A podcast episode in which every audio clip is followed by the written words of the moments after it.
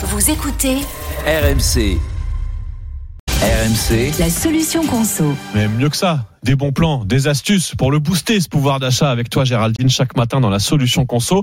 Aujourd'hui, tu nous mets en garde contre ce qu'on appelle les recharges vendues parfois plus cher que les produits d'origine. Ouais, tu sais, une fois que tu as acheté le bidon de lessive, Mm. bah, ensuite tu rachètes que euh, la recharge et tu la vides dans ton bidon d'origine. Il y a moins d'emballage, il y a moins de produits, souvent, donc en Bah, toute c'est logique. moins cher du coup. Eh bah oui, bah non, en fait non, c'est Ah bon loin d'être automatique. Euh, selon une enquête de 60 millions de consommateurs, alors l'association donne plusieurs exemples.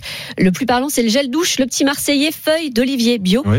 Recharge est parfois vendue presque 5 euros de plus au litre que le flacon d'origine. T'imagines la, la différence un petit Je peu saurais pas te le dire, mais c'est mon gel douche, donc je vais. Ok. bah, Bah, tu... bien noté. bah, tu prends pas la recharge en tout cas. Ouais, bah, Euh, reparti pour le flacon d'origine. ouais. Pourtant, les industriels gagnent de l'argent sur ces produits parce que plus l'emballage est léger, moins ils payent de taxes. Mmh. Et ils peuvent même avoir un, un bonus en proposant une recharge écologique. hein. Alors je le mets euh, entre guillemets. Euh, D'ailleurs, ils jouent beaucoup hein, sur la fibre écolo des consommateurs Bah oui. en, en mettant en avant que les recharges sont meilleures pour la planète. Là non plus, dans les faits, c'est pas toujours vrai.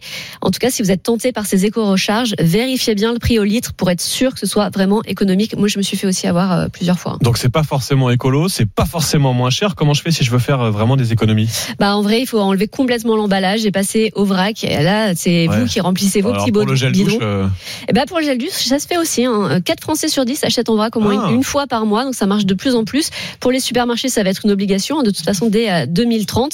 Alors ça coûte moins cher parce qu'on enlève l'emballage, mais aussi parce que vous prenez que la quantité dont vous avez besoin, donc moins de gâchis.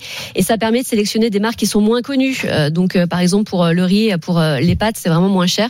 Alors ça peut aller jusqu'à 20% moins cher, surtout sur le bio. C'est dans les magasins spécialisés que ça reste le plus intéressant, parce que dans les supermarchés, il y a encore une logistique un petit peu compliquée, notamment pour remplir les silos. Alors comme partout, il peut y avoir des, des, des dérives. hein. Donc là aussi, on compare le mmh. prix au litre, le prix au kilo, mais en général, ça vaut le coup. Voilà, la vigilance et les bons conseils de Géraldine tous les matins. C'est votre solution conso sur RMC.